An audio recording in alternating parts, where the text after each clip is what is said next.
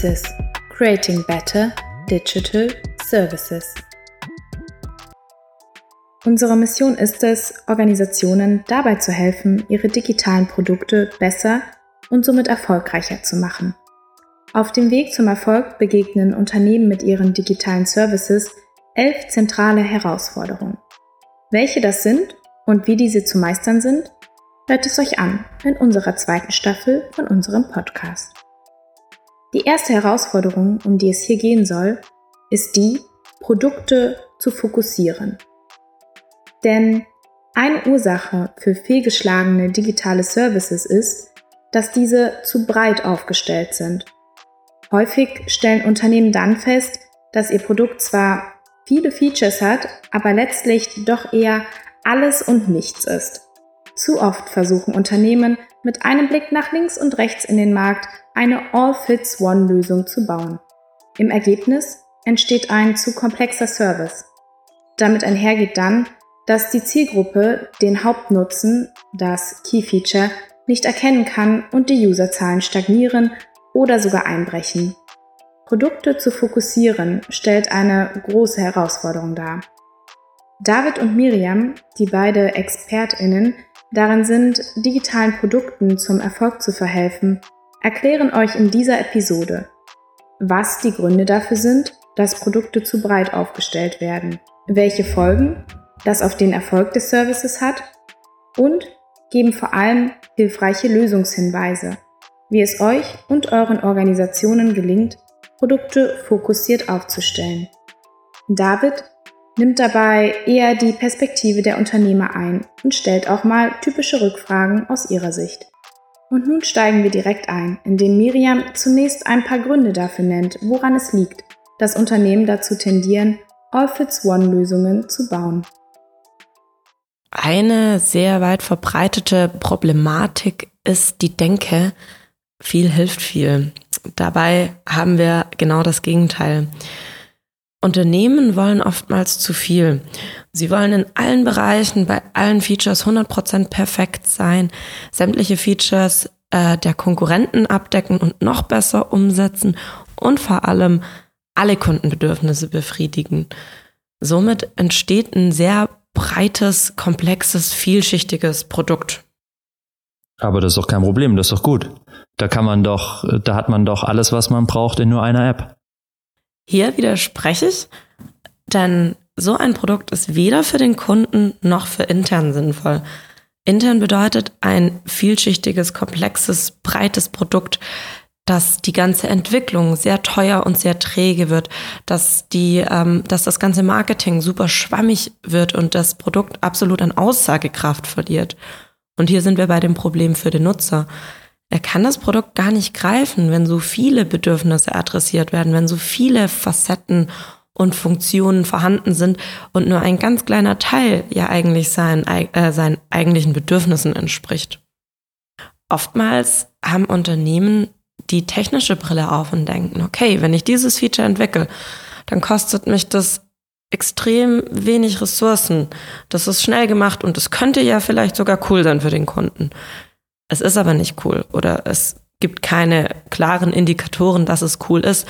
Denn nur weil etwas technisch einfach umsetzbar ist, heißt es noch lange nicht, dass es das Produkt weiterbringt, indem es einen echten Kundennied befriedigt. Und zumeist tappen selbst erfahrene UnternehmerInnen in die gleiche Falle, denn wenn wir uns in die Perspektive von einem Unternehmen hineinversetzen und ähm, in die Position des Entscheiders hineinversetzen, dann kommen wir an, an Fragen, äh, die lauten, wenn du dieses Feature nicht umsetzt, naja, dann schließt du doch die gesamte Zielgruppe XY aus. Dann verlieren wir Kunden oder sogar noch einen Schritt weiter. Wir schöpfen unser Potenzial nicht, äh, nicht richtig aus. Und den Mut, auch zu bestimmten Themen Nein zu sagen, der ist oftmals nicht da. Und dieser Mut wäre aus deiner Sicht wichtig, um das Produkt wirklich zu fokussieren und zu sagen, hey, das ist unser Produkt. Ganz klar, du kannst ein Experiment machen und äh, Gründer oder Product Owner oder Marketingverantwortliche, Marketingverantwortlichen die Frage stellen, wofür steht dein Produkt? Was ist die Funktion, die dein Produkt besonders macht.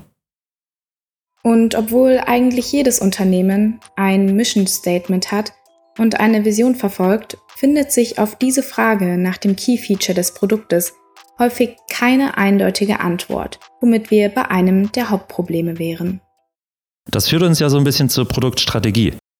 Jedes Unternehmen weiß ja, was es mit seinen Produkten machen möchte, wo es hinkommen möchte, wie das alles aussehen könnte und daher kommen ja diese ganzen Features. Das passt doch schon alles in die, in die Strategie rein. Ja, ich kann, ich kann deine Frage äh, mit Ja beantworten. In der Theorie sollte jedes Unternehmen eine Produktstrategie haben. In der Theorie sollte jeder Product Owner in einem Satz klar beantworten können, was die äh, Produktanforderungen sind. In der Realität haben wir aber häufig ganz andere Szenarien, nämlich dass digitale Produkte aus Prestigegründen entwickelt wurden, dass wir keine klare Vorstellung haben, was der USP ist, was das Produkt alles können soll. Keine Strategie, keine Produktstrategie in deinen Augen bedeutet keine fokussierte Produktstrategie, um den USP, den man eigentlich erzeugen möchte, auch zu erreichen und auch zu festigen. Habe ich das richtig verstanden? Ja. okay. Aber dann, dann, dann gibt es doch, wenn man dann eine Strategie hat, da könnte man doch super viel machen. Dann ähm, machen wir doch einfach ein Brainstorming und machen eine Wand voll Ideation-Ideen und die setzen wir dann alle in das Produkt, weil wir haben jetzt eine Strategie, wir wissen, wie wir das, äh, wie wir den Unique Selling Point quasi erzielen können, dass unser Produkt was ganz Besonderes ist und dann haben wir doch da die Lösung. Ganz genau dieses Szenario haben ja auch schon viele Vertreter der Digitalbranche beschrieben.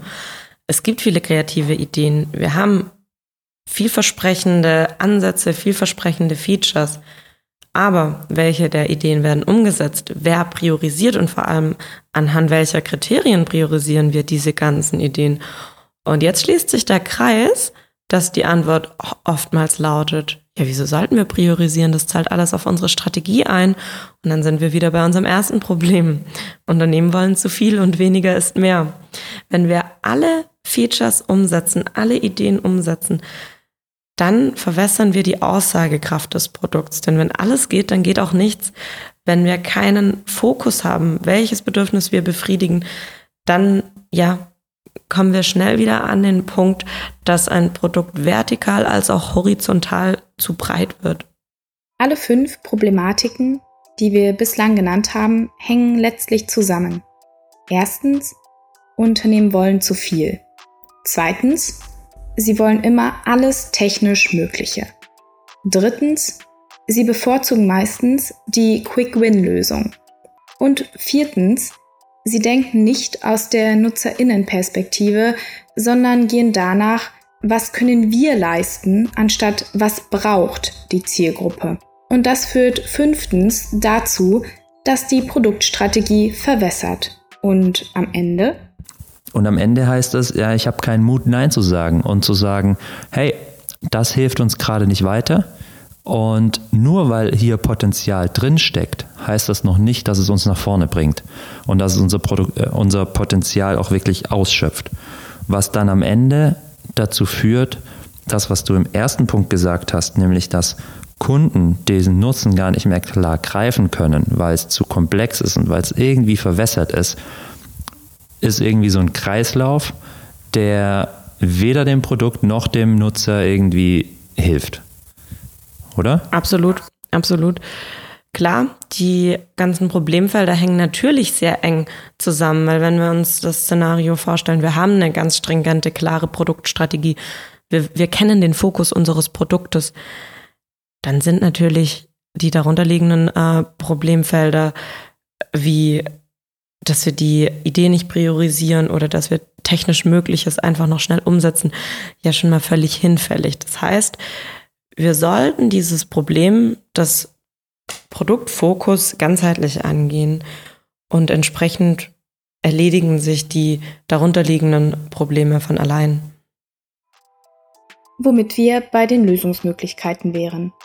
Denn um ein fokussiertes Produkt mit einem klaren Kernnutzen zu bauen, braucht es vor allem eine klare Produktstrategie, ein klares Zielbild. Und dann alles auf dieses Zielbild ausrichten. Auch dann, wenn es irgendwie vielleicht eine neue Idee kommt, was mache ich denn mit der? Weil die könnte doch gut sein. Die könnte gut sein, aber die muss dennoch meinem Anspruch ähm, genügen, dass es auf den Fokus meines Produkts einzahlt, dass es das Produkt in diesen Eigenschaften stärkt, die das Produkt ausmachen und es nicht, das nicht und das nicht erweitert um Features, die möglicherweise gar nichts mit dem Zielbild zu tun haben. Weil in dem Moment, in dem wir weitere Features hinzufügen, die das Produkt in ihrem Kern verwässern, verwässern wir auch die Aussagekraft vor den Kunden und wir machen das Projekt breit und träge und komplex. Das heißt, es wäre eigentlich doch sinnvoll, irgendeine Art von Methodik einzusetzen, die uns bei jeder neuen Idee und bei jedem neuen Feature wie so eine Art Check, hey, ist das, was wir tun, wirklich zielführend für, unsere, für unser Zielbild und nicht so sehr einfach nur eine Roadmap machen, wann wir was machen. Im zweiten Schritt ist es sehr sinnvoll, seine Features zu priorisieren und zu bewerten. Im ersten Schritt äh, sollte aber die Produktstrategie und das Produkt, äh, das Zielbild des Produktes stehen. Und hier sehe ich persönlich die größte Herausforderung, dass der Schritt nicht gegangen wird, dass das Zielbild eben doch kein Zielbild ist, sondern eine vage Vorstellung dessen, was das Produkt sein könnte. Zusammengefasst, als Empfehlung für Unternehmen, die sich mit diesen Herausforderungen identifizieren, ist, ein eine Strategie aufzustellen und das Zielbild des Produkts zu schärfen und im zweiten Schritt eine Methode zu implementieren, mit der ich Produktfeatures bewerten und entsprechend priorisieren kann, inwiefern sie mein Zielbild unterstützen. Also für mich kommt das wie ein sehr bekannter Satz vor, dass wenn man mit Gründern, CTOs, mit Product Ownern spricht, erklären die mir oftmals, was ihr Produkt irgendwann mal sein könnte. Und das klingt immer super. Und das ganze Team ist da mega enthusiastisch dabei, weil sie sagen, ja, unser Produkt ist mal das, das und das.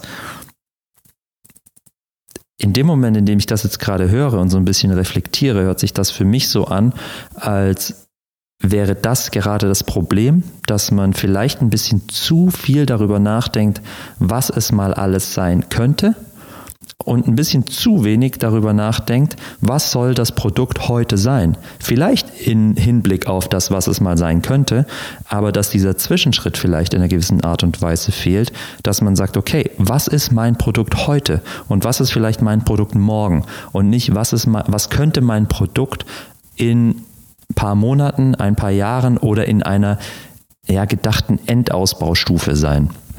Ganz genau. Und erfolgreiche junge Unternehmen gehen in diesen Status quo auch aktiv rein. Bedeutet, was will mein Produkt heute sein? Steht nicht nur auf dem Papier, sondern erfolgreiche junge Unternehmen bauen einen Prototyp, schmeißen das rein in den Markt und lernen von ihrem Stand heute. Die Herausforderung für ProduktentwicklerInnen besteht somit darin, einen sinnvollen MVP zu definieren. MVP kurz für Minimum Viable Product, minimal überlebensfähiges Produkt, kommt aus der Lean Startup Methode und hilft dabei, Daten und Erkenntnisse über die zentralen Messwerte des Produktes zu gewinnen.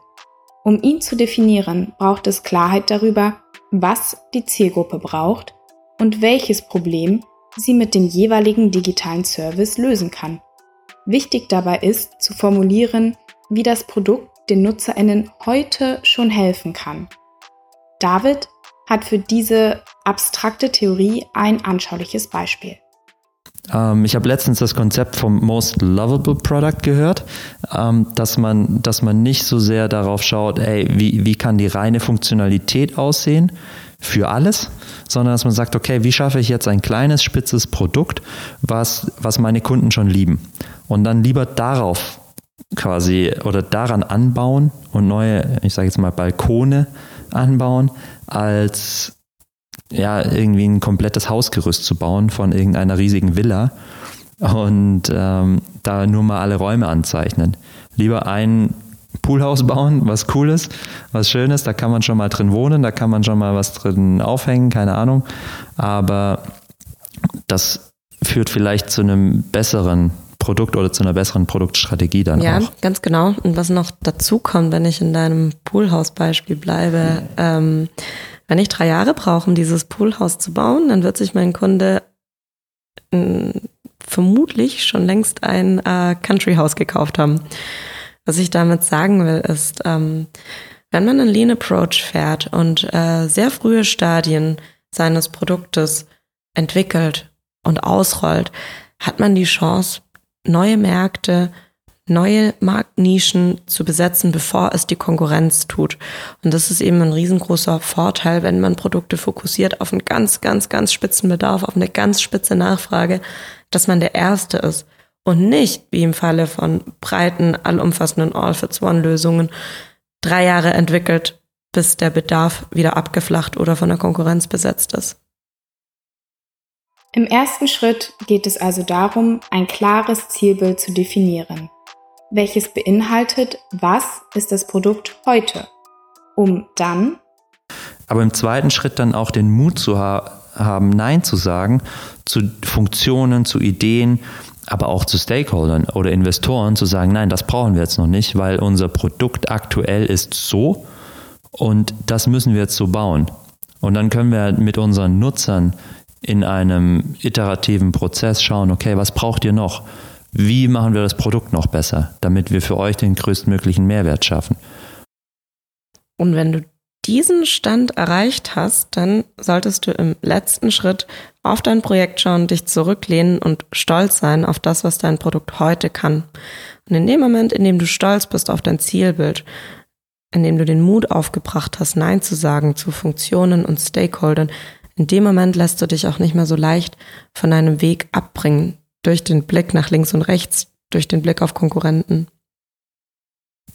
Das finde ich ein super Schlusswort. Lass dich nicht davon abbringen, ähm, was man noch alles tun könnte, sondern baue dieses eine Produkt in der besten Art und Weise, wie es überhaupt nur möglich ist und überlege dir dann, wie es weitergeht und machst dir nicht noch schwerer, als es eh schon ist, indem du sagst, na ja, aber es müsste ja noch hier ein Balkon da sein und der Pool da und der Garten ist noch nicht fertig und so weiter.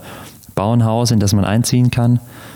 Zu guter Letzt hat Miriam noch einen Vorschlag dafür, wie ihr als UnternehmerInnen überprüfen könnt, ob ihr mit eurem Produkt auf dem richtigen Weg seid. Wenn du dich jetzt mit einigen von den aufgeführten Problemen identifizieren konntest, aber doch nicht ganz sicher bist, naja, wie steht mein Produkt denn heute da? Bin ich zu breit oder zahlen die Features, die ich habe, schon auf mein Zielbild ein?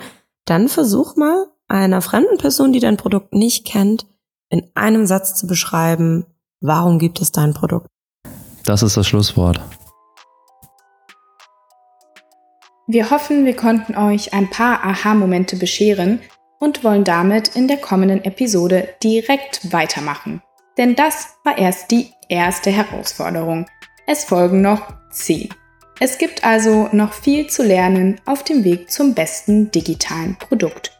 Bis dahin, ciao Sie!